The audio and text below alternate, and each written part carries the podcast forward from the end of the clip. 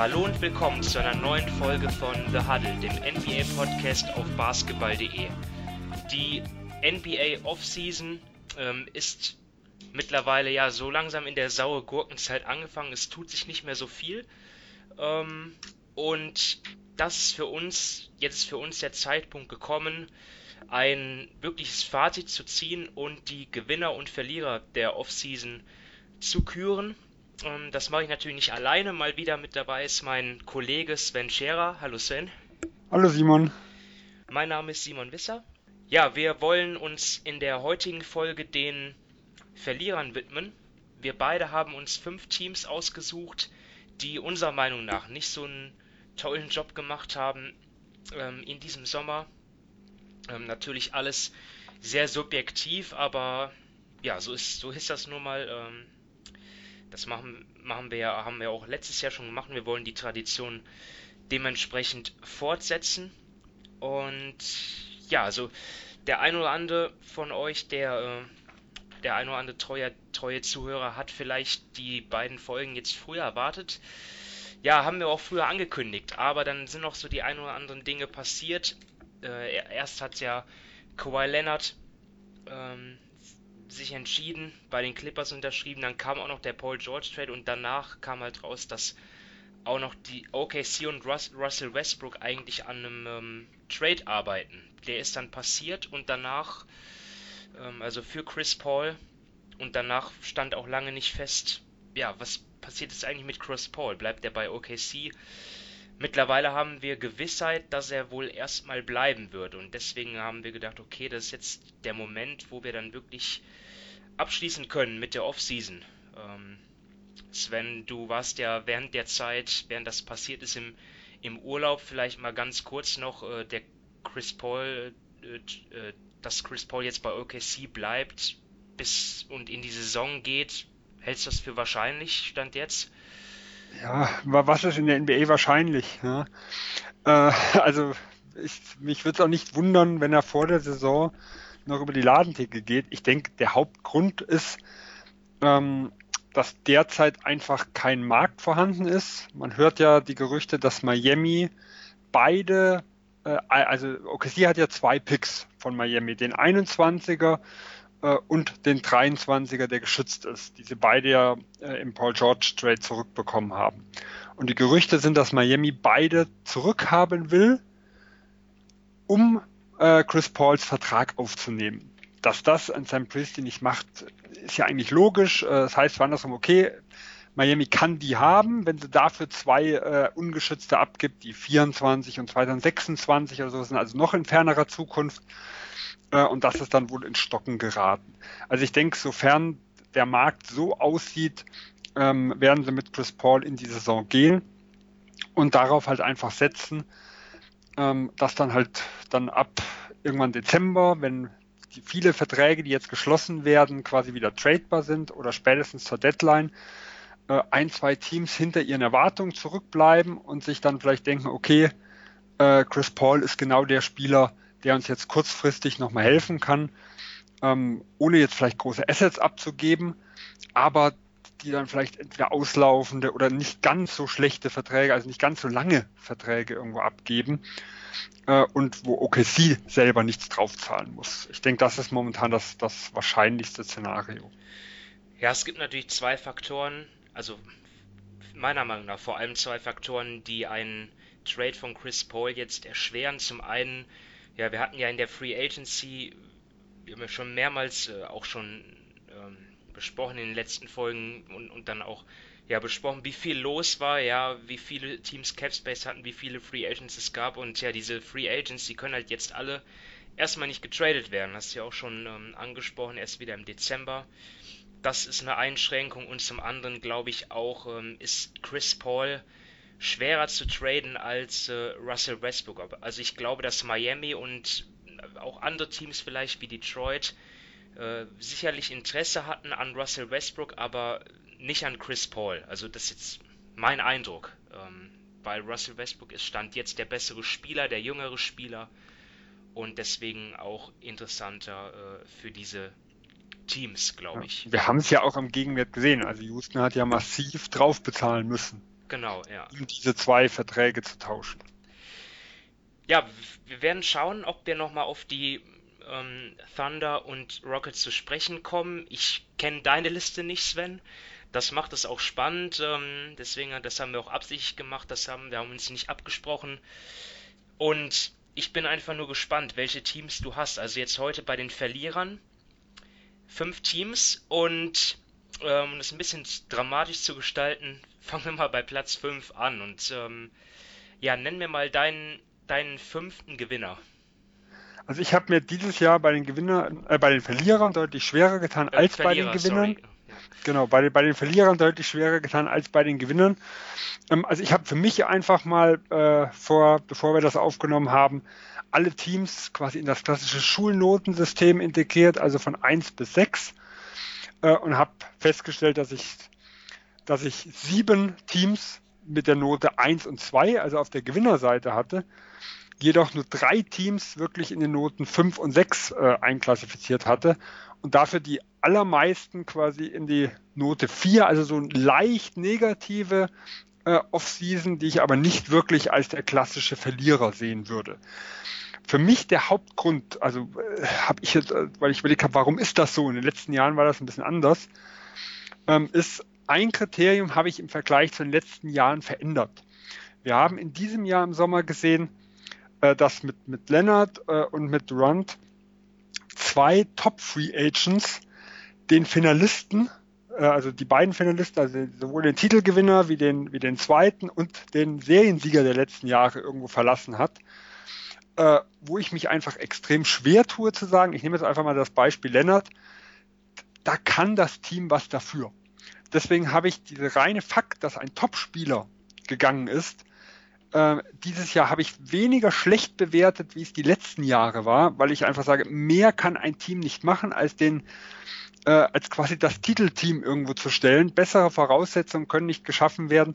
Wie kann ich ein Team da immens äh, downgraden? Äh, das, das vielleicht mal so zum Anfang.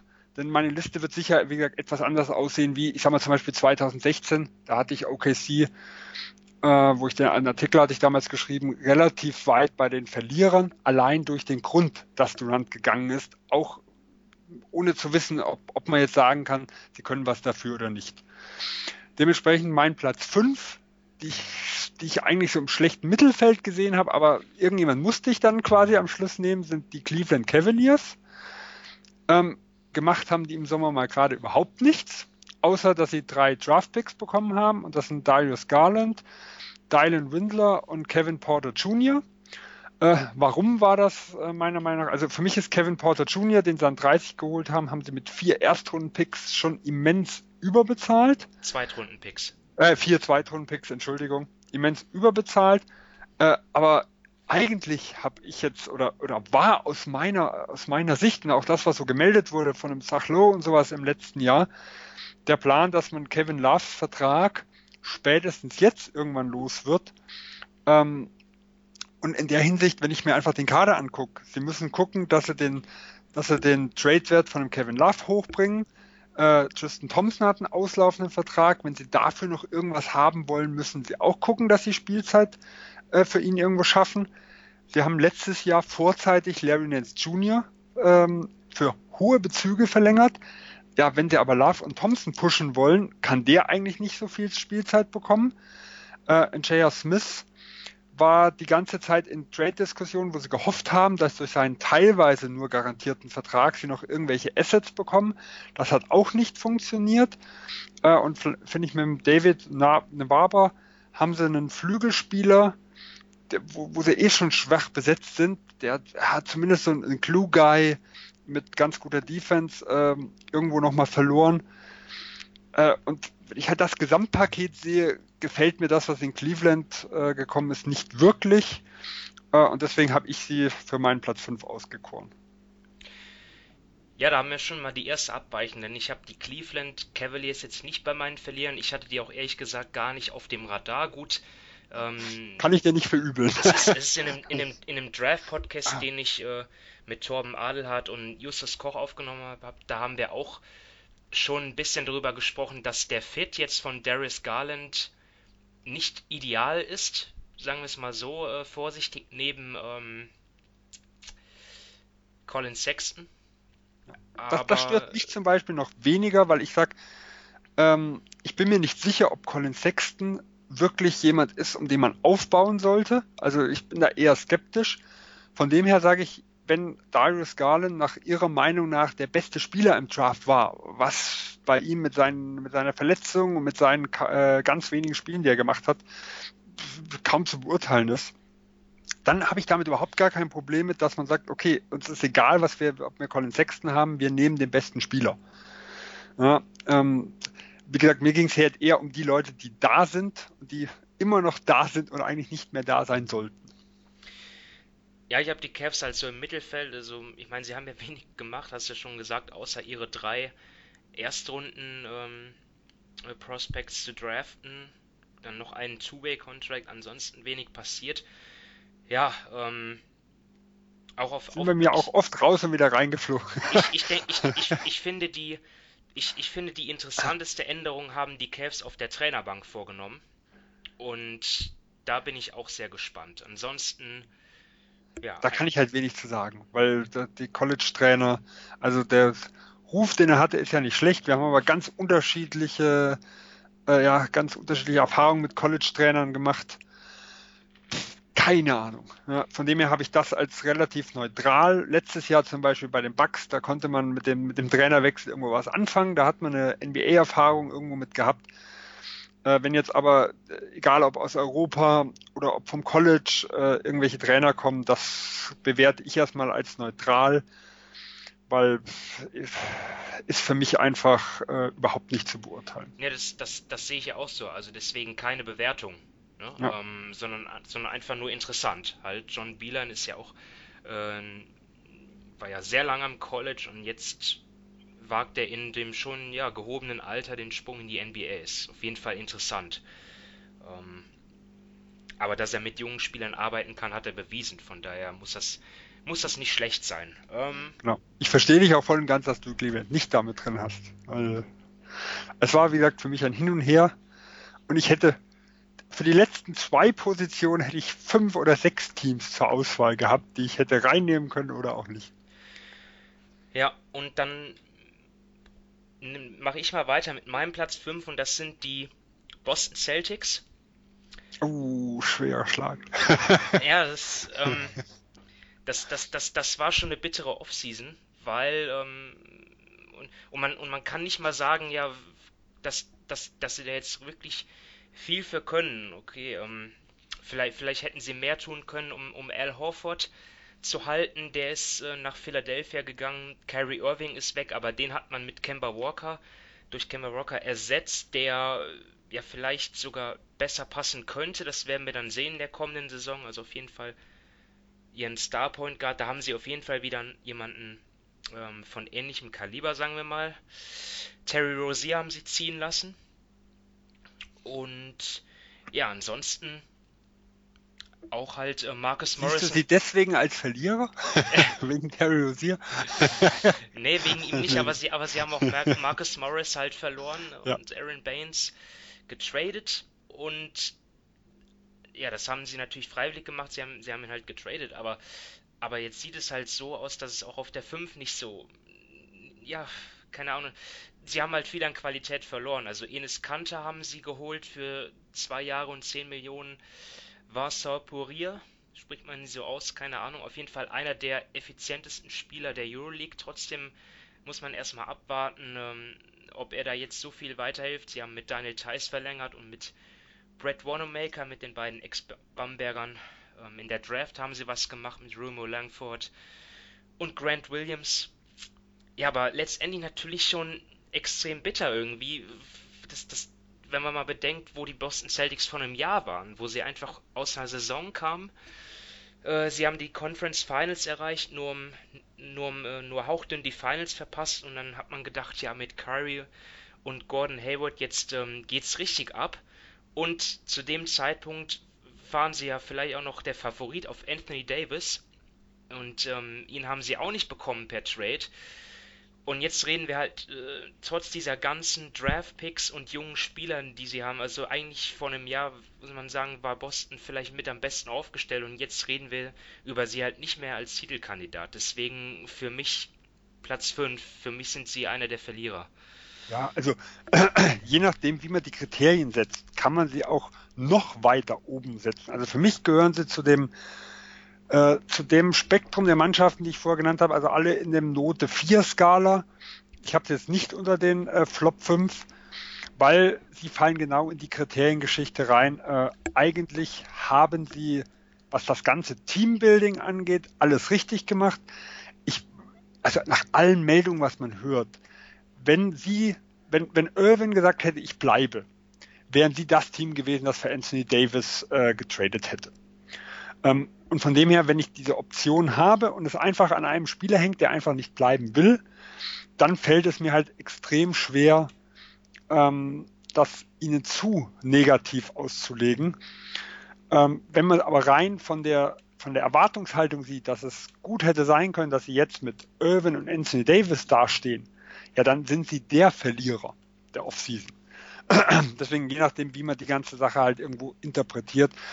Ich sage andersrum, was ich Ihnen positiv auslege, ist, dass sie, nachdem Irvin gesagt hat, ich bleibe nicht, dass sie nicht das Paket von den Lakers getoppt haben, weil äh, das wäre für mich das Worst-Case-Szenario irgendwo, ähm, irgendwo gewesen.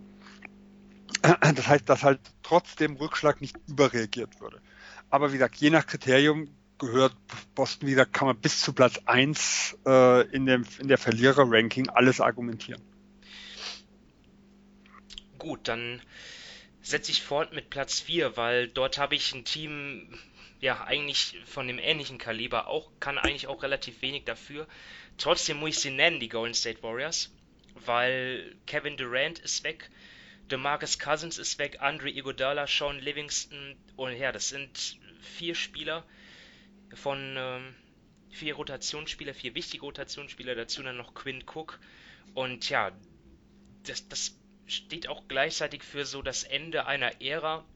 Und ähm, ja, sie haben es kompensiert, indem sie ja proaktiv waren und den Sign and Trade mit den Nets durchgeführt haben für DeAngelo Russell. Vier Jahre, 117 Millionen.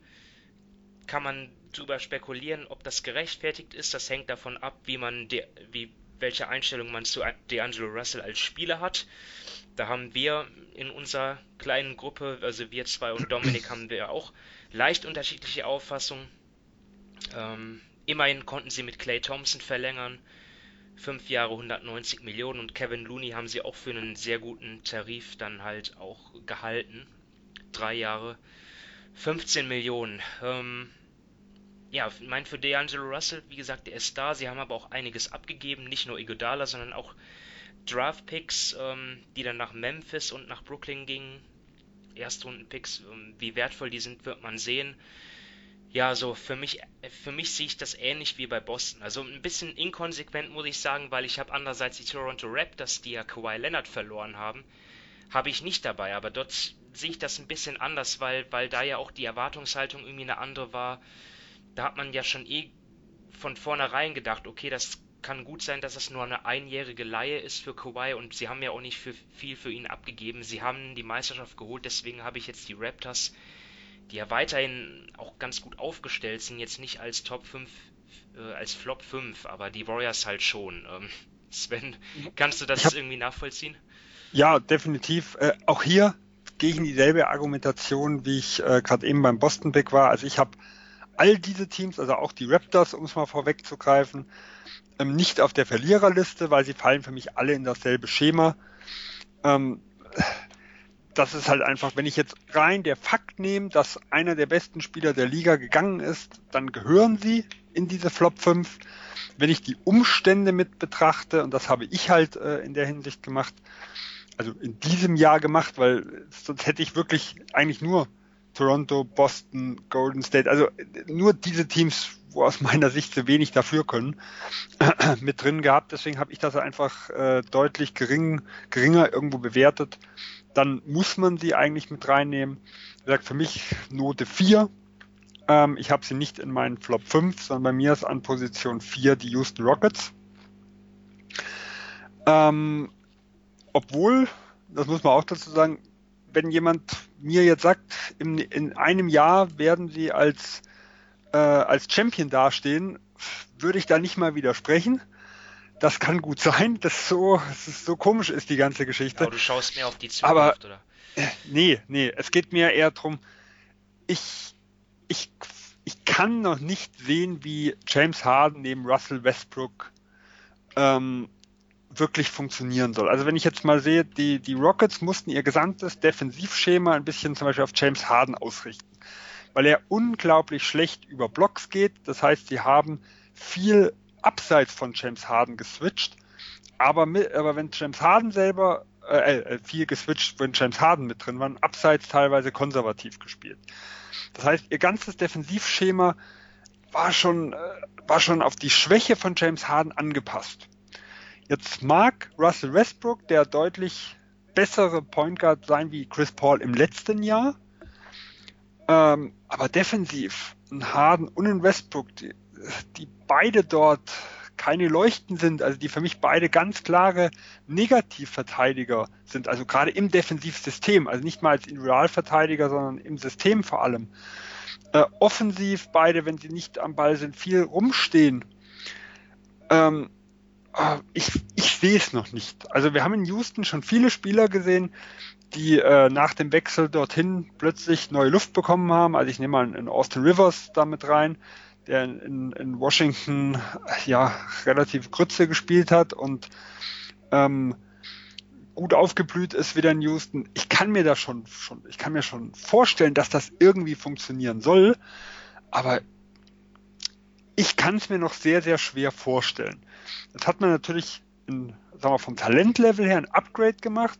Vom Fit her ist es für mich ein ganz klarer Downgrade gewesen das, was hinter den Kulissen passiert, kann man schwer einschätzen, wenn wirklich die, die, das Ding einfach zerbrochen ist, wenn die zwei nicht mehr wollen, wenn keiner mehr für den anderen kämpft, dann kann natürlich äh, allein die Addition von jemandem, den einen Harden mehr mag, schon einen extrem positiven Effekt haben. Da gehen wir natürlich in die, in die, äh, in die Spekulationen mit rein. Und wenn man dann halt nochmal guckt, den Preis, den sie dafür bezahlt haben, also äh, erstmal rein sportlich in den nächsten Jahren spielen natürlich der 2024er und 2026er Draft Pick, den sie komplett abgeben müssen, erstmal keine Rolle. Ähm, aber für die Zukunft ist das natürlich, also erstmal das Trade Asset, die sie auch anders hätten nutzen können und für die Zukunft, weil das ist nach Westbrooks Vertrag, das ist nach Hardens Vertrag, keiner weiß, äh, ob die, ob die bleiben, wie gut sie da sind, ist das natürlich eine absolute Wundertüte, äh, diese, diese Draft Picks. Also das war schon heftig, was sie dafür bezahlt haben. Äh, dazu kommen noch die ganzen äh, Gerede, sag ich mal, dass jeder zu haben ist. Äh, ich weiß nicht, wie gut das für, die, für den ganzen, also für die ganze Chemie irgendwo ist, weil ein Capella ist auf dem Markt gewesen, ein Gordon, also auch offen, nicht nur äh, so, ja, es gab mal Spekulationen, sondern es ist ja wirklich, äh, dass, dass sie sehr, sehr aggressiv hinter Jimmy Butler her waren. Äh, PJ, PJ Tucker, ähm, ist, ist damit auf dem Markt gewesen. Die ganze Geschichte mit der Trainerdiskussion. Äh, in, in der Anthony wollte einen längeren Vertrag. Sie wollten ihm zwar einen anbieten, aber mit, mit sehr, sehr viel ungarantierten Teilen. Das Ganze ist auch noch nicht gelöst. Ähm, er war, wo war denn der äh, Anthony? Ich glaube bei Vogue. Oder bei Howard Beck, glaube ich, war jetzt vor kurzem im, Pet, im Podcast ah, da klang das alles so, dass, dass er seinen äh, Defensive-Strategen da irgendwo verloren hat. Ja, er, er vertraut Murray, aber äh, er hätte schon gern mit ihm zusammengearbeitet und äh, da hat er auch so geklungen, wie, wie dass er auch mit Chris Paul gern weitergemacht hätte. Also das Ganze, was so im Hintergrund ist, ist für mich alles so, hat für mich einen bitteren Beigeschmack in der Hinsicht. Und das für das Team, was eigentlich nach dem Zerfall der Warriors ähm, einer der absoluten Top-Favoriten sein müsste, ist für mich ein bisschen viel zu viel Unruhe reingekommen. Jetzt das Tyson Chandler Signing, den sie ja noch geholt haben, ich denke, fürs Minimum, da kann man nichts falsch machen. Äh, ihn in einem Titelteam, sag ich mal, da hat er sich auch immer äh, extrem bemüht. Und auch die Signings gerade von, von Austin Rivers, der fürs Minimum verlängert wurde, obwohl sie ihm erstmal mehr bieten wollten, der gesagt haben, okay, für die Teamchemie und damit wir noch Flexibilität haben, äh, verlängere ich fürs Minimum auch einen Garrett Green, lassen Daniel House äh, zurückgebracht haben. Das sind für mich so leicht positive Moves.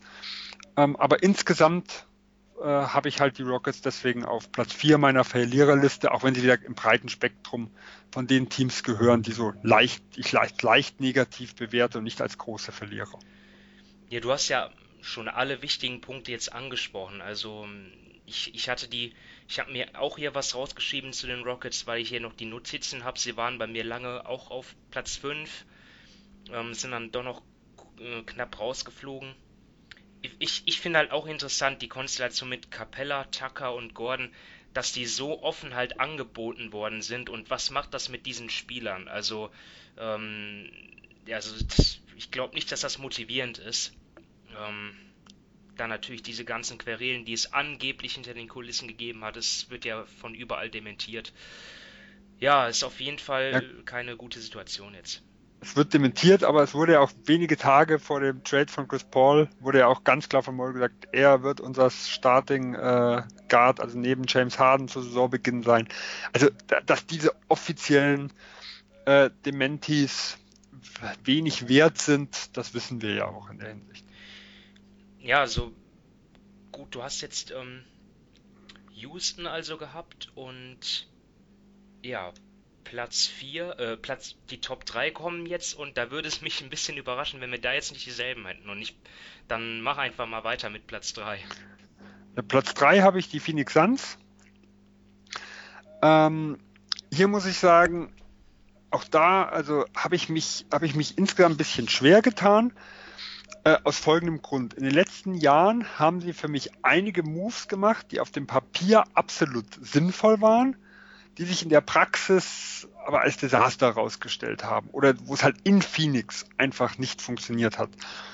Von dem her kann ich schon verstehen, dass die Suns eine andere Herangehensweise genommen haben und quasi erstmal der Preis dafür zweitrangig war. Ähm, weil sie haben halt gesehen, okay, was fehlt uns? Uns fehlt Playmaking. Das ist ja schon seit einem Jahr äh, irgendwo bekannt. Der alte GM ist ja deswegen rausgeflogen, weil er keinen Point Guard im letzten Jahr holen konnte. Also war natürlich die Verpflichtung von Ricky Rubio äh, auch irgendwo logisch, dass sie einen klassischen Point Guard holen. Dann, äh, was brauchen wir neben den zwei Bausteinen, neben, neben Aiton und neben Booker? Wir brauchen Shooting. Dementsprechend äh, ein Cameron Johnson, ein Ty Jerome im Draft sind schon welche, die für Shooting bekannt sind. Äh, auch ein Frank Kaminski äh, ist ein Shooter. Ein Dario Saric sag mal, kann man auch so als Chat Vierer sehen. Im letzten Jahr ein schwaches Jahr gehabt. Davor in Philadelphia hat er die richtigen Ansätze gezeigt. Er bringt noch ein bisschen Playmaking nebenbei. Ähm, von dem her kann ich so vom, vom Gesamtkonzept schon sehen, was sie irgendwo vorhaben. Mein Problem ist, dass sie eigentlich bei, bei allem etwas überbezahlt haben oder einen schlechten Value genommen haben. Also es fängt irgendwo beim, beim Draft an. Ähm, Cameron Johnson geholt äh, an 11, wo ja selbst der, der Teamkollege aus North Carolina dann dort, der jetzt bei den Bulls ist, White, äh, äh, gar nicht gewusst hat, was Sache ist. Er wurde eigentlich in den meisten Fällen deutlich weiter hinten gehandelt. Ich habe kein Problem mit der Verpflichtung Cameron Johnson selber. Wenn sie der Meinung ist, der passt gut in unser Team, der passt, wir sind gerade mit den ganz, ganz Jungen in den letzten Jahren extrem auf die Nase gefallen. Wir wollen einen Veteran, vielleicht den besten Shooter des Jahrgangs. Okay. Aber die smarten GMs, die smarten Teams, ähm, tun zurück traden, also gehen von 11 dann vielleicht nochmal auf Mitte 20 oder sowas zurück und holen ihn dort äh, tun vielleicht nochmal ein, zwei Zweitrunden-Picks äh, abstauben und kriegen Cameron Johnson nochmal für weniger Gehalt, weil ein 24. Pick ähm, verdient einfach weniger wie ein Elfter. Und sie mussten nachher mit verschiedenen Moves hier auch äh, Caps freischaufeln. Also Josh Jackson und der Anthony Melton haben sie ja abgegeben in Salary Dumps und haben da ja auch noch Zweitrunden-Picks draufgelegt. Also auch hier wieder Assets ausgegeben. In TJ Warren haben sie nach Indiana abgegeben, haben den 32. Pick mit draufgelegt. Äh, und auch da gab es ja Meldungen, dass Indiana sich wirklich gewundert hat, wie was für ein Asset sie da noch mitbekommen haben. Also dass sie damit, dass sie zwar, äh, dass sie damit gerechnet hätten, sie kriegen noch einen schlechteren Zweitrunden-Pick drauf. Auch hier überbezahlt. Wir können bei Aaron Baines spekulieren. Boston war, war klar, kurz nachdem Al Horford gegangen ist, sie wollen ihn irgendwo in Cap Space mit rein, rein traden. Das hat wohl nicht funktioniert, weil sie mussten ja mit Draftpicks machen. Die, den Vertrag haben sie zum Beispiel wieder aufgenommen, ohne wirklich viel dafür zurückzubekommen, sondern wirklich ein Erstrundenpick gegen Erstrundenpick. Frank Kaminski ist für mich ein bisschen überbezahlt. Äh, und so geht das über die, über die gesamte Reihe, sag ich mal, irgendwo, was Phoenix gemacht hat. Das heißt, sie haben überall ein bisschen zu viel bezahlt. Und das ist für mich halt schon irgendwo ein Problem.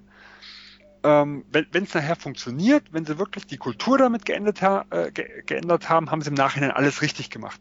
Aber äh, das haben wir ja in den letzten Jahren mit verschiedenen Dingen wie, wie ein Ariza, der als jemand galt, sagen wir, ein Veteran, der die Jungen irgendwo anleiten kann, mit einem Gerald Dudley, der das in Brooklyn gezeigt hat, in Phoenix aber nicht, haben wir auch irgendwo mit gedacht.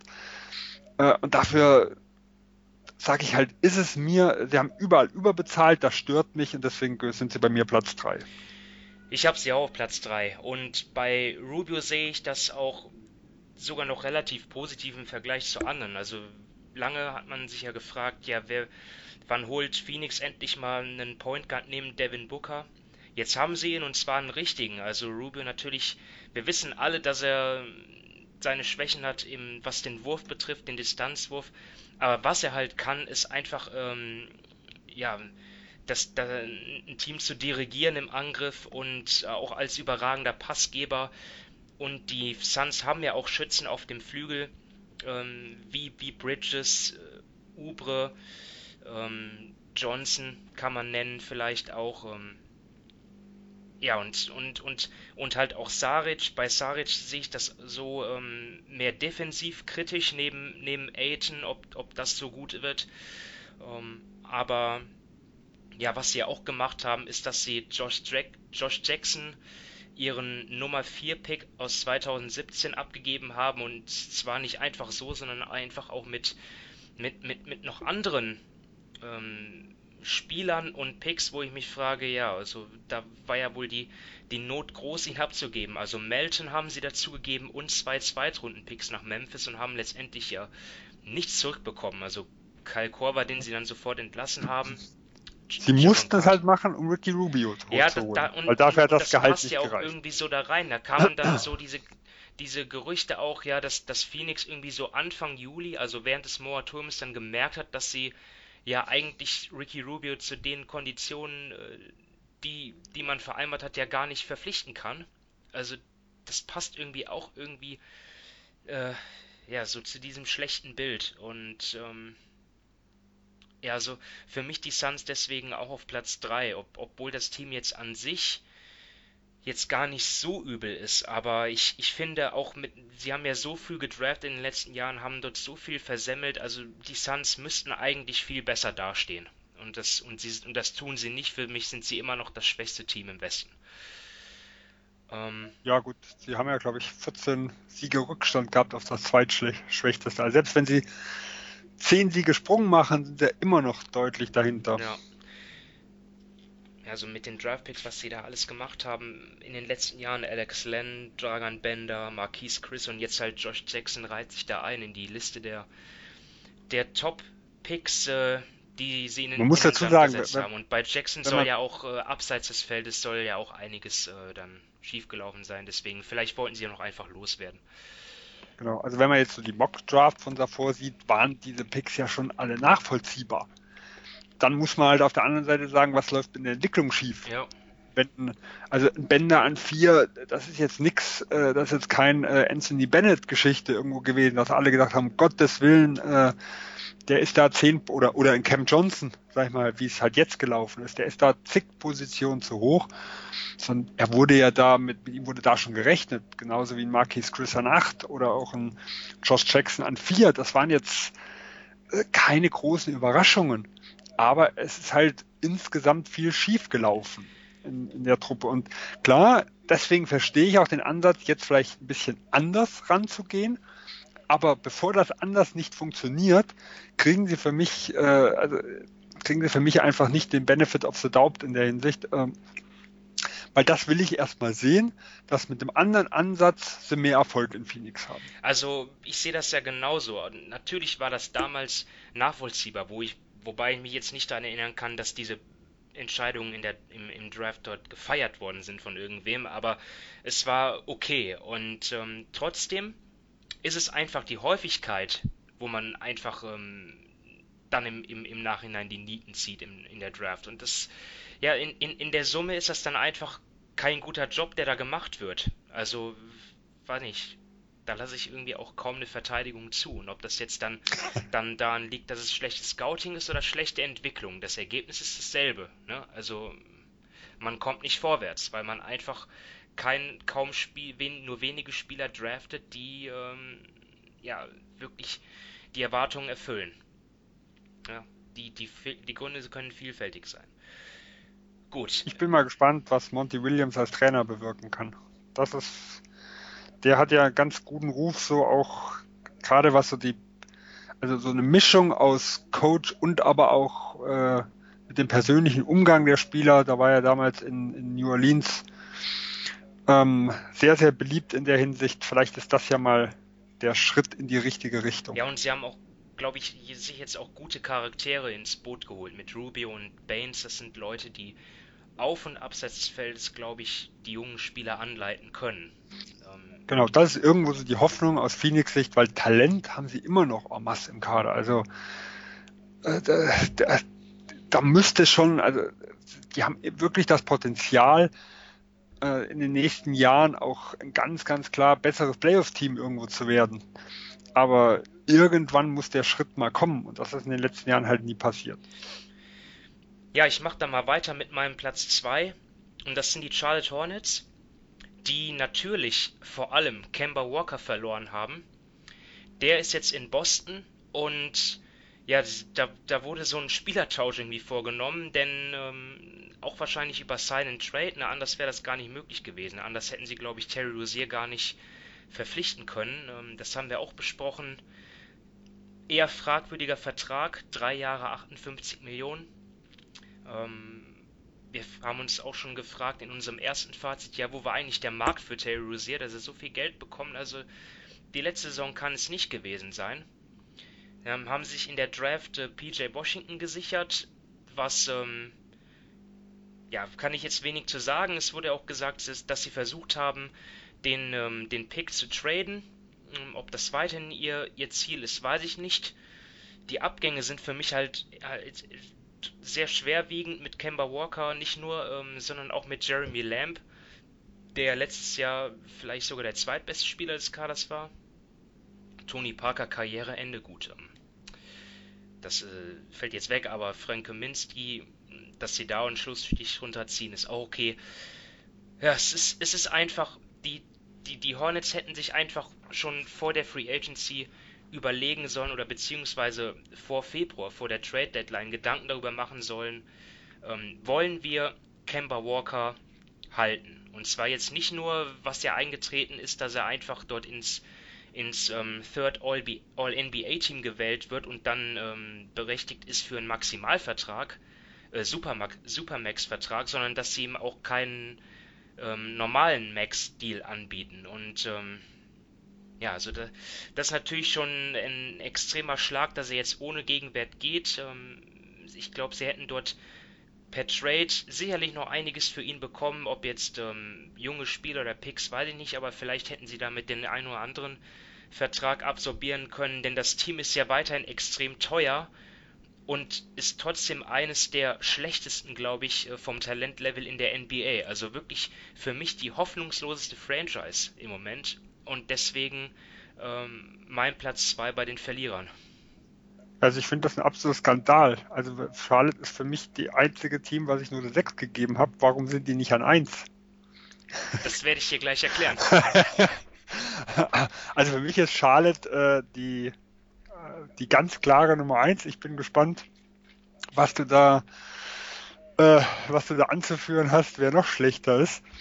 Gut, ich, ich, ich könnte gut sein, dass wir trotzdem denselben Namen da stehen haben. Rant folgen gleich.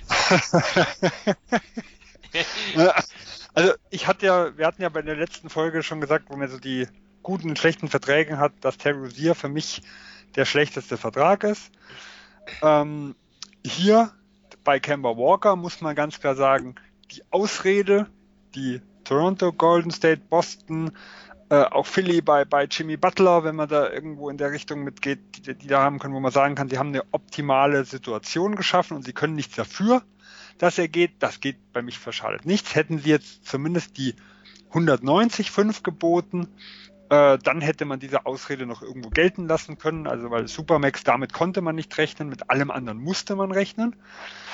Ähm, und man darf ja nicht sagen, es ist ja nicht nur ähm, Kemba Walker, der gegangen ist, sondern der vielleicht zweitbeste Spieler der letzten Saison, auch wenn da der Talentlevel-Abfall schon immens war mit Jeremy Lamb, ist ja auch gegangen. Also sie haben eigentlich ihre zwei besten Spieler des letzten Jahres verloren. Äh, und dann so viel Geld für einen Terrorisier irgendwo auszugeben, ich sehe da kein Konzept, um es mal, äh, um es mal ganz klar zu sagen. Deswegen war es für mich die eindeutige Nummer eins. Äh, und für mich die Nummer zwei, vielleicht für dich die Nummer eins sind die Washington Wizards. Wow, nee. Nein? oh je. Jetzt geht's ja gleich rund. Junge. Ach nee, du wirst ja wohl nicht die, also, ach du liebe Güte. Gut, ich konnte, ich weiß, wenn du auf eins hast, ich konnte. Ähm, lass mich raten, bevor du es mir nachher sagst. Ja. Also warum habe ich die Washington Wizards an eins? Erstmal, das, was sie gemacht haben, ich fand nicht alles schlecht. Ähm, dass sie integriert wurden in den, in den Mehrteam-Trade äh, mit den Los Angeles Lakers und in Moritz Wagner geholt haben, in Isaac Bonga geholt haben, gut, in Jeremy Jones mit seinem teilgarantierten Vertrag nehme ich jetzt mal raus. Vollkommen in Ordnung. Äh, in Isaiah Thomas die Chance zu geben, fürs Minimum, äh, gehörte ja für mich auch letztes Mal zu den besseren Verträgen. Mit Ish Smith habe ich kein Problem. Genauso wie mit dem Howard CJ Miles Deal oder dass sie äh, Davis Bertrands übernommen haben, habe ich auch kein Problem mit. Äh, kritisch ist schon der Draft mit Rui Hachimura. Irgendwo, also der wurde ja auch deutlich schlechter gesehen bei den meisten. Wie gesagt, ich bin kein äh, College-Experte. Da muss ich mich nur irgendwo der, der Meinung der Masse irgendwo anschließen. Da hieß es zum Beispiel von, von vielen Experten, also äh, wer Gonzaga gesehen hat, der hat eigentlich gesehen, dass er nicht mal der beste Spieler von Gonzaga war und Brandon Clark wurde an 21 geholt. Also so, das mal so zur Einschätzung, was es mit runtergezogen hat. Was mich am meisten gestört hat, ist die Situation, sie haben jetzt momentan einen absoluten Rumpfkader. Neben einem Bradley Beal, der ins zweitletzte Vertragsjahr geht. Also es wird, gibt, gibt ja momentan die Gerüchte, dass sie ihm ähm, eine dreijährige Vertragsverlängerung anbieten und so hoffen, dass er so bis Ende Juli die annimmt. Wenn das passiert, fliegt Washington sofort aus meiner Liste raus. Ähm, weil äh, dann haben sie, dann ist es okay, dann können sie mit langfristig planen und sie haben auch deutlich länger Zeit zu entscheiden, wie es mit ihm weitergeht. Wenn nicht, wird im nächsten Sommer irgendwo der Punkt der, der Entscheidung irgendwo sein müssen. Ich gebe, ich, also wenn ich, wenn ich den Kader angucke, äh, selbst wenn in Bradley Beal, wie jetzt alles, alle Gerüchte sagen, gerne bleiben will, äh, äh hiermit vergraule ich ihn doch. Also äh, ich weiß, ich sehe kein Szenario, in dem Bradley Beal im nächsten Jahr sagt, oh, ich würde gerne in Washington bleiben. Mir fällt das so extrem schwer. Auch die Thomas Bryant Verpflichtung war für mich ein bisschen zu teuer, auch wenn er im letzten Jahr was gezeigt hat. Da, wo sehr soll ich da irgendwo die, die positiven Ansätze sehen? Dann äh, gucken, wen man verloren hat. In Trevor Ariza hat man im letzten Jahr für Kelly Oubre abgegeben. Man hat danach gesagt, man will ihn unbedingt halten. So, ist gegangen. Bobby, Bobby Portis hatte man über den Klee gelobt, sag ich mal, wollte man halten, ist gegangen. Thomas Satoranski, kann man sagen, ist ein, eigentlich für mich ein guter Fit neben Bradley Beal gewesen, ist gegangen. Jeff Green hat im letzten Jahr was gezeigt, ist gegangen. Gut, Howard Parker, das sind so Dinge, die sind zu verschmerzen. Und dann kommt für mich so der, der schwerste Punkt, wenn die Gerüchte stimmen. Ähm, es hieß ja da beim, beim äh, Kawhi Leonard Deal, dass er den Clippers drei Kandidaten genannt hatte. Das waren Paul George, das waren Hugh Holiday und Bradley Beal. Und wenn ich sehe, was OKC rausgeholt hat, aus dem Paul George-Stil, wenn sie damit eingestiegen wären für Bradley Beal, dann würden sie meiner Meinung nach viel besser für die Zukunft aufgestellt sein. Weil Beal und das, was momentan bei den Wizards dasteht, das passt aus meiner Sicht halt einfach nicht.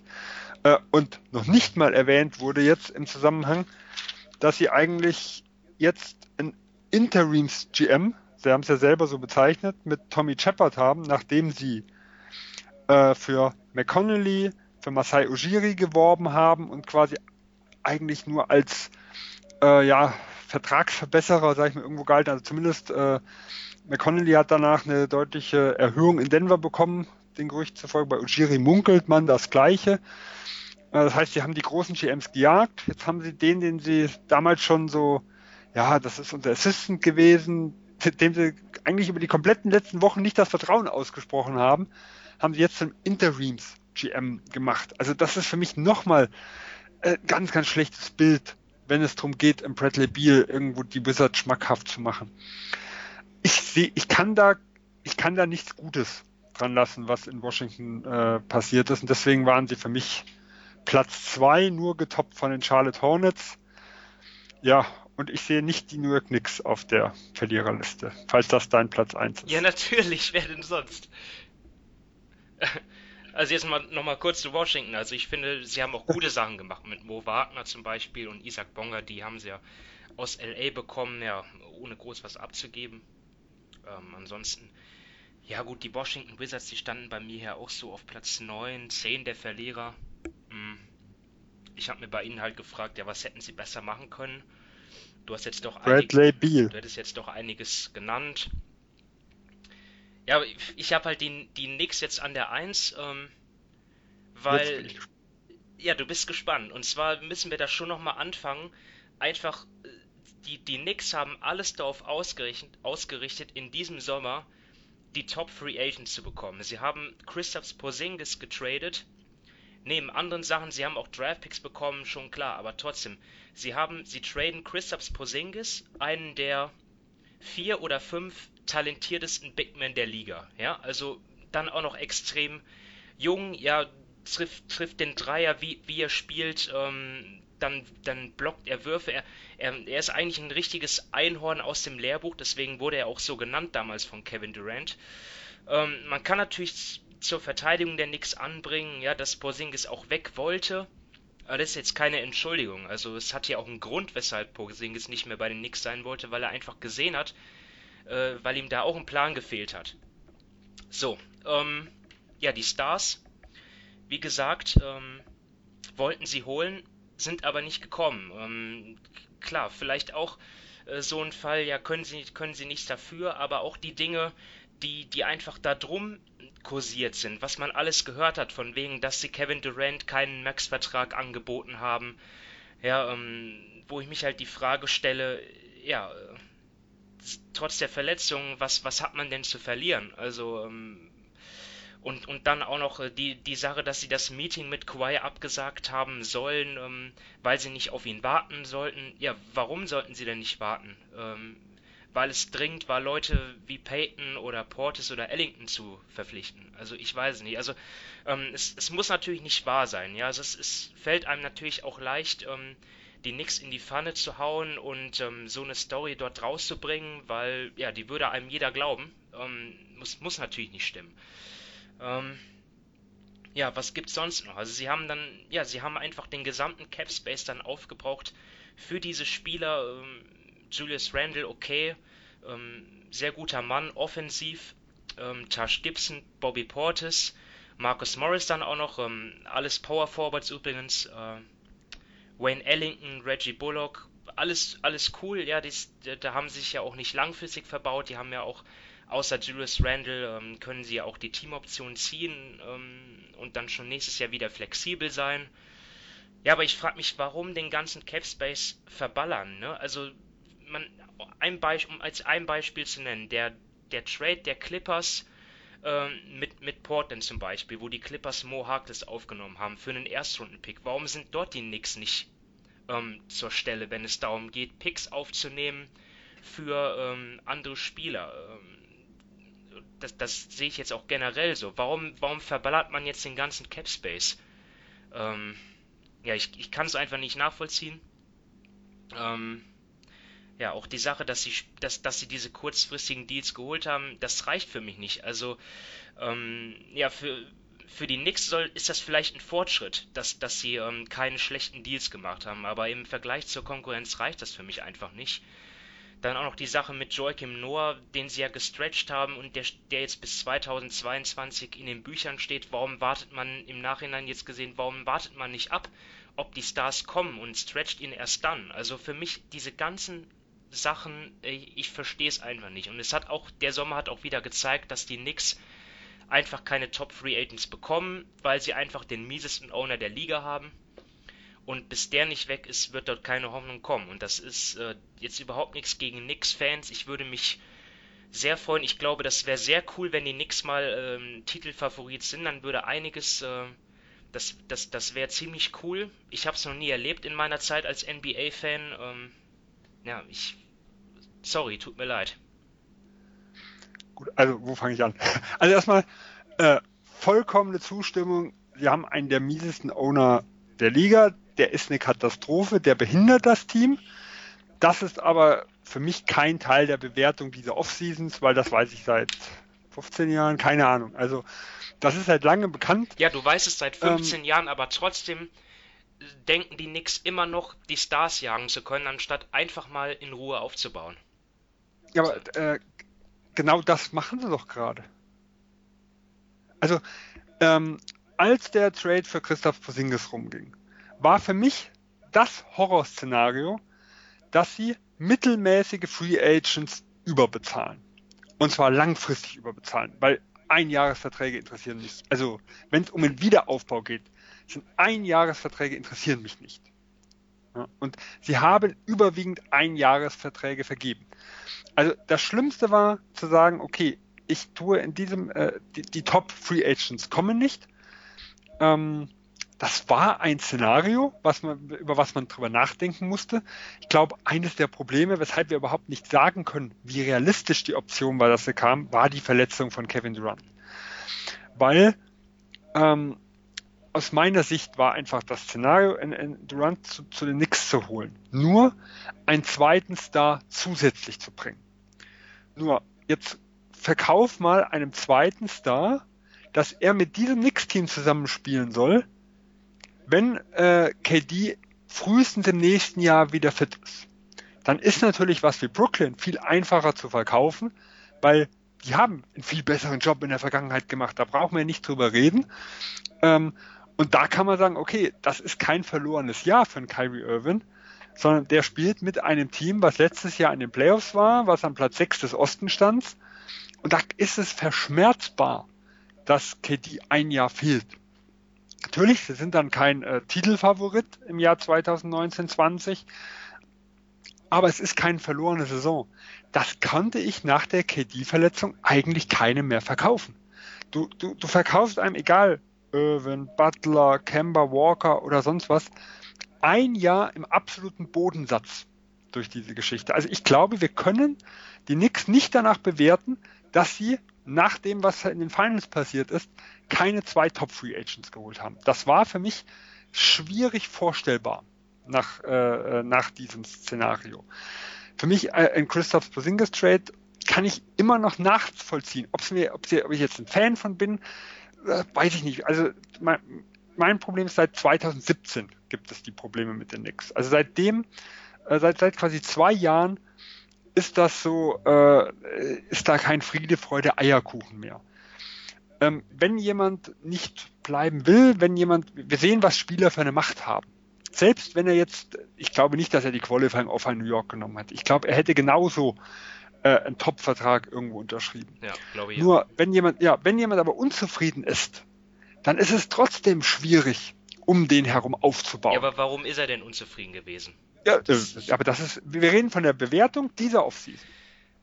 So, das ist für mich ein wichtiger Punkt. Dass, dass in New York einiges schief läuft, hat nichts mit dieser Offseason zu tun, sondern mit der Franchise an sich. Dafür gehören sie, also für, für ein allgemeines Loser-Ranking gehören sie eigentlich immer mit rein, aufgrund von den Dingen, was schief läuft. Aber wenn ich jetzt wirklich nur mal diese Offseason bewerte, dann kann ich das, dass da zwei Jahren äh, da Spannung ist, nicht mit negativ mit reinnehmen. Gut, Sie, ähm, haben, Sie haben alles darauf ausgerichtet, diese Spieler zu bekommen. Und ähm, da Sie die nicht bekommen haben, ja, müssen, müssen sie für mich auch ein Verlierer sein. Wenn, wenn die Clippers Kawhi und äh, Paul George nicht bekommen hätten, dann wären jetzt vielleicht die Clippers auf der Eins. Das ist nun mal so. Du, du, gewinn, Gut, du gewinnst, du gewinnst ja. erstmal, du, du holst entweder den Jackpot oder du bist der große Loser. So ist es nun mal. Zumindest sehe ich das so.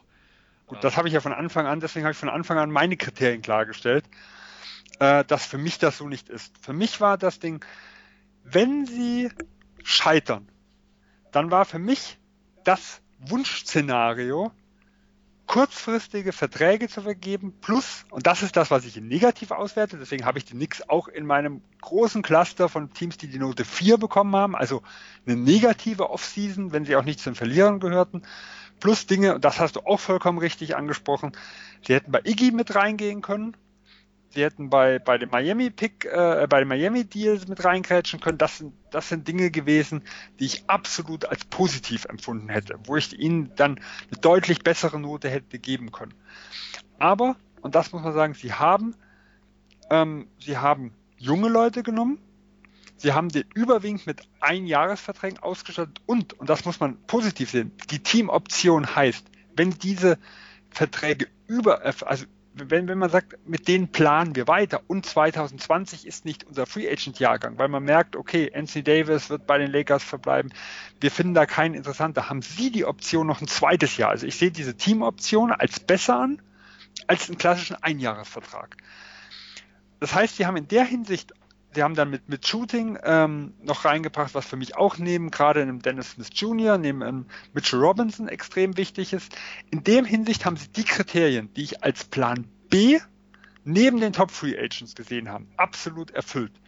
Außer, wie gesagt, klares Negativ, was Iggy, was Harkless angegangen ist. Auch nochmal ein klares Negativ. Es sind gewisse Überschneidungen da. Also Randall, Gibson und Portis neben Mitchell Robinson sehe ich als ein bisschen zu viel. Äh, Markus Morris kann man ja sogar noch mit reinnehmen. Sehe ich da als ein bisschen zu viel noch an. Also auch hier, ich bin nicht von jedem Vertrag begeistert. Aber die Grundrichtung, und das ist das, was ich auch irgendwo beurteile, ist für mich schon der Plan B gewesen, den ich irgendwo haben wollte. Und deswegen gehören sie zwar für mich, äh, auch weil das drumherum mir nicht passt, zu den negativen Teams, aber nicht zu den Flop 5, weil dafür hätten sie das machen müssen, was ich am meisten befürchtet hatte. Das ist langfristig ähm, die B-Free Agents, sage ich mal, irgendwo überzubezahlen. Und das ist auch das, was jeder in New York irgendwo befürchtet hatte, wenn das passiert. Und sie haben wirklich das gemacht, was, was ich mir gewünscht hatte, also im Großen und Ganzen, wie gesagt, nicht in den Einzelheiten, wenn sie bei den, äh, bei den, bei den besten Free Agents scheitern. Und das ist auch aus meiner Sicht ein absolut plausibles Szenario von Anfang an gewesen. Ich kann nicht damit rechnen, dass ich zwei Top Free Agents bekomme. Also war der Plan B kein, also aus meiner Sicht kein unrealistisches Szenario. Deswegen habe ich sie nicht auf meiner Verliererliste, auch wenn ich, wie gesagt, von der, von der Offseason selber nicht absolut begeistert war. Also ich habe sie im, in den negativen Bereich, aber sie waren für mich kein Flop 5 Team. Ja, für, für mich reicht es einfach, ich kann das nicht als Erfolg werten, dass, dass sie jetzt einmal keine, schlechte, keine schlechten Verträge vergeben haben. Das, das sollte eigentlich ähm, heute in der Liga, wo wirklich alle Front Offices mit smarten Leuten besetzt sind, ja, für mich eine, eine Grundvoraussetzung sein, einfach ähm, sowas nicht zu machen. Und aber es ist es ja nicht. Also es gibt ja zahlreiche Teams, die schlechte Verträge dann irgendwo mit vergeben. Also äh, nicht nur die Knicks. Wir sehen es ja, wir sehen es ja reihenweise und in jeder Offseason. Also wir hatten es ja. Man muss bedenken, in, in, fast allen unserer Verliererteams dann irgendwo die, die mit drin. Die Free Agency 2020 ja. ist schwach. Sie müssen jetzt wieder mindestens zwei Jahre warten. Das ist halt ja dann. Und dementsprechend auch, sind die Vertragsgestaltungen ja auch sinnvoll. Ja. Klar. Eins plus Teamoption. Also Sie können, wenn Sie merken, oh, es gibt doch ein paar Spieler, die uns im nächsten Jahr gefallen, ähm, können Sie die Leute loswerden. Es sind auch rein vom Trade Asset her ähm, allein durch die Teamoption nimmt, also das Gehalt ist eher negativ durch die Teamoption, nimmt das aber zu, weil ein Team sagen kann, okay, uns fehlt hier äh, jemand wie Marcus Morris. Das, äh, na gut, der hat keine, Entschuldigung. Äh, jemand wie ein, wie ein Van Ellington, ja. jemand wie ein Bobby Portis, jemand, äh, ja gut, ich weiß jetzt, einen Teil Gibson irgendwo brauchen, aber wenn, wenn die halt sagen, okay, wir brauchen so einen Spieler für dieses Jahr, dann kann man den für dieses Jahr traden und hat trotzdem die Option, wenn es wirklich gut funktioniert, ihn noch ein Jahr zu halten oder man lässt die Teamoption fallen und versucht, ihn anderweitig, ihn, ihn für, für günstigere und lange Dinge zu verpflichten. Also die reine Vertragsgestaltung her waren schon alle okay.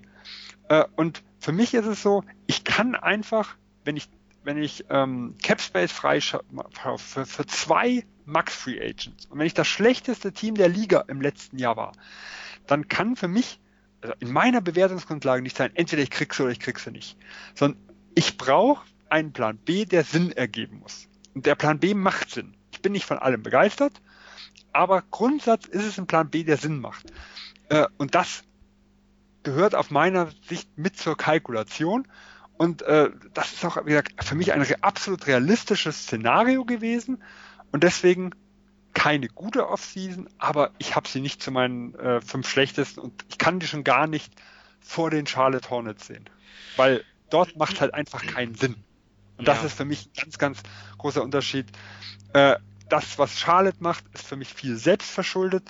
Was in New York passiert, ist nicht in, sagen wir mal so, es ist auch viel selbstverschuldet, aber nicht in dieser Offseason. Und das ist für mich der Bewertungszeitraum.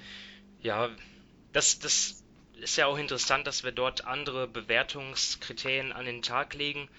Ich sag halt immer so, ich gehe dann auch immer zurück zu Posingis, den hätten sie jetzt immer noch im Kader haben können, dann hätten sie wenigstens einen Topspieler und so, ähm, ja, haben sie, sie haben ja natürlich, natürlich ist schon etwas Hoffnung noch da, ja, sie haben ja RG Barrett gedraftet, Kevin Knox haben sie noch, ähm, dann natürlich ähm, Leute wie Alonso Trier und ähm, Robinson und Smith Jr. ist ja alles okay, aber die Fallhöhe ist natürlich groß, wenn du ähm, in der Free Agency so einen Großangriff startest und dann am Ende nichts bei rumkommt, außer ja, solchen Spielern, die ganz okay sind halt nur. Ähm, ja, also da stimme ich, äh, dem Punkt stimme ich dir alles 100% zu. Jetzt noch einmal zu, zu Christophs nochmal. Jetzt frage ich mal andersrum.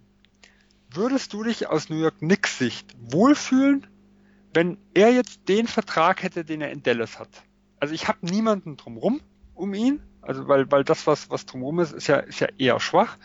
Er ist in den letzten vier Jahren sehr verletzungsanfällig gewesen er will nicht in New York sein und hat einen Maximalvertrag fünf Jahre inklusive Teamoption. Also wenn ich, wenn ich, ich sehe halt schon auch einen riesen, einen riesengroßen Risikofaktor. Also von dem her bin ich mir nicht mal sicher, ob ich jetzt lieber Christophs hätte oder äh, also die Jungen, sagen wir, wie Dennis Smith Jr. und die Draft Picks, die ich irgendwo habe, und einfach noch flexibel bin mit dem, was ich mache. Also ich, ich kann ja verstehen aus Dallas Sicht, warum, wenn du einen ganz klaren primären Ballhändler irgendwo hast, mit dem Luka Doncic und ihm einen perfekten zweiten Fit daneben setzt. Aber wenn ich ihn jetzt nach New York wieder verschiffe, bin ich mir nicht sicher, ob ich lieber mit ihm Maximalvertrag dastehen würde oder mit dem, was New York inklusive Cap Space, also was ja auch äh, dann mit dem Christophs Vertrag ja weniger vorhanden wäre, ob ich dann nicht mit den Jungen und mit den Draft Picks anstatt mit einem Maximalvertrag eines verletzungsanfälligen Centers, der eigentlich die zweite Option sein muss, weil er ist halt nicht super toll, da, wie viele Big Men seinen eigenen Wurf zu kreieren. Also er braucht ja äh, die richtigen Nebenleute. Ja? Und das ist für mich halt so der Punkt, wo ich überlege, würde ich mich damit aus New York Sicht besser fühlen? Also für mich ist eine 50-50 Geschichte. Und deswegen lege ich in diesen Trade nicht mehr als negativ aus. Den Trade würde ich ihn wieder als negativ auslegen, wenn sie den Cap Space jetzt für Tobias Harris etc. etc. irgendwo dann äh, irgendwo dann verbraucht hätten.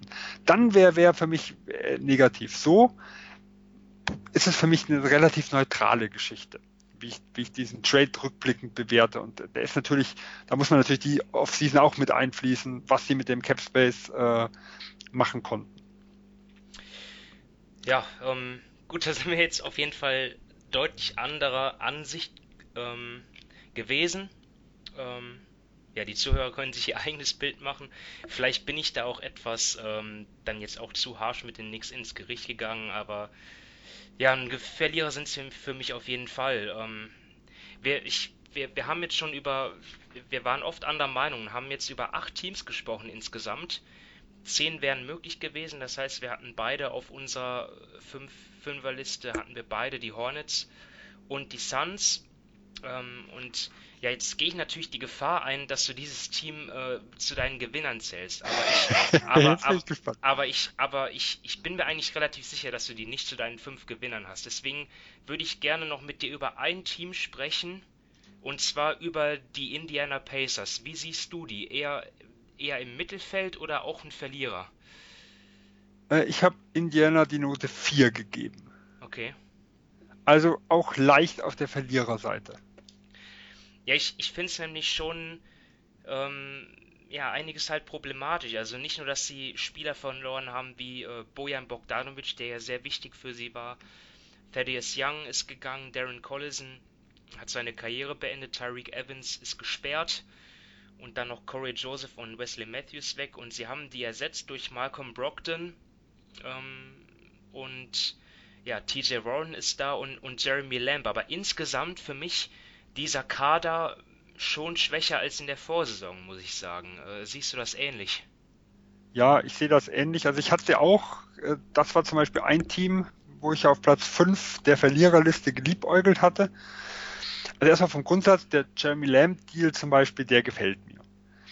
Ähm, American Brockton bin ich zum Beispiel hin und her gerissen. Einmal dürfen wir nicht vergessen, sie haben ja auch was für abgegeben.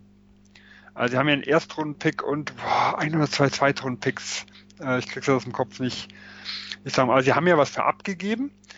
Der Preis äh, 85 Millionen, den fand ich jetzt ah, schon nicht gering, um Moment, es mal also ich hab's hier. Ich hab das halt ähm, für 2020 der Erstrunden-Pick Lottery Protected bis 2025 und danach halt unprotected. Also das ist schon ist schon das ist Nummer. nicht wenig. Ja, ja also das, das, das, sind schon wertvolle Assets, sag ich mal, irgendwo so ein, ähm, so ein, so ein Draft-Pick, sag ich mal, in den ja, bei, bei Indiana könnte das auch einer sein, sag ich mal, im Osten, wenn du Platz 5, 6, 7 irgendwo landest, dann ist das so ein 17, 18. Pick irgendwo. Also das ist schon wertvoll. Ähm, äh, dann, wie gesagt, ist der Vertrag nicht gering, aus meiner Sicht, wenn er das zeigt, sagen wir mal, in, in absoluter Bestform, was er in Milwaukee irgendwo, irgendwo gezeigt hat, oder Depot, in der Form zurückkommt, wo wir ihn vor, vor anderthalb Jahren, also vor anderthalb Jahren noch gesehen haben, dann kann er das schon wert sein. Aber, und wenn man irgendwo aus den USA hört, jeder, der vor der Free Agency über Brockton gesprochen hat, da war dieses Wort Red Flex, was bei Gesundheit dabei ist, immer mit dabei. Dass, dass ganz, ganz viele GMs ähm, die, einem Brian Windhorst oder wer auch immer da, da das, das mit, dass die ihm gesagt haben, hier sind einige Red Flags dabei. Und das ist halt was, hoher Vertrag. Picks abgegeben und gesundheitliche Fragezeichen im Hintergrund. Finde ich schon extrem kritisch. Ähm, dann TJ Warren, ich glaube, der kann ein guter Rollenspieler im Indiana-System sein, aber er ist für mich ein klarer Power Forward. Sie haben momentan durch den Verlust von Bogdanovic, wobei auch hier muss man natürlich sagen, äh, Bogdanovic, den Verlust will ich nicht mal negativ bewerten, weil ähm, es hieß ja, sie hätten sich mit ihm schon geeinigt, so auf Anfang, Mitte 50 Millionen für vier Jahre und Utah hat ihm ein paar 70 gegeben. Also äh, ich weiß nicht, ob ich als aus Indianer-Sicht, die sind ja nicht äh, so nah dran am Contender-Status wie Utah, ob ich ihn da so massiv überbezahlt hätte.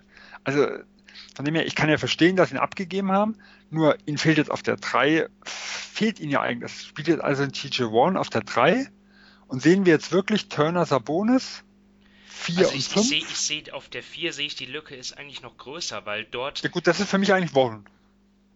Okay. Also der ist für mich bei den Phoenix der klassische Stats 4er. Ja gut, das ist für mich die optimale Position. Je nachdem, wie du Warren siehst, ist, ist auf der anderen Position eine große Lücke. Ist, ganz genau. Ja, also äh, da passt für mich einiges nicht und deswegen habe ich, wie gesagt, mit der Note 4 sie auch zu den schlechteren Teams äh, mitgenommen. Aber auch hier sage ich ja, wie gesagt, ich kann verstehen, sie haben Bogdanovic ziehen lassen. Ich kann auch beim Vertrag von dem Young verstehen, dass sie ihn haben ziehen lassen, weil äh, er ist halt schon jemand, der kein Spacing irgendwo bringt und das braucht Indiana in der Hinsicht. Deswegen ist für sie Young wahrscheinlich weniger wert wie für andere Teams. Sie können nichts dafür, dass ein Corey Joseph in Ruhestand, äh, Darren Collins in Ruhestand gegangen ist. Der Vertrag für Corey Joseph war jetzt auch nicht gering. Äh, also ich kann ihnen nicht viel vorwerfen und trotzdem bin ich nicht allzu begeistert. Deswegen war für mich äh, war für mich Note 4 das, was ich so als gerechtfertigt gesehen habe. Gut, dann ähm, sind wir am Ende mit unserer Folge zu den Verlierern der Offseason 2019 in der NBA. Und ja, ihr könnt uns schon bald wieder hören, nämlich äh, wenn wir uns den Gewinnern widmen. Ja, das, das Positive zum Schluss. Ähm, wir wollen euch ja mit einem schönen Gefühl dann äh, in, den, in die lange Sommerpause schicken. Ähm, hört also auch dort gerne rein. Aber erstmal danke fürs äh, Zuhören heute und ähm, ebenfalls danke an Sven. Ähm, du wirst auch wieder dabei sein, wenn es um die Gewinner geht. Ähm, da freue ich mich auch schon drauf. Und ja, bis dann. Ähm, macht's gut. Ciao. Tschüss.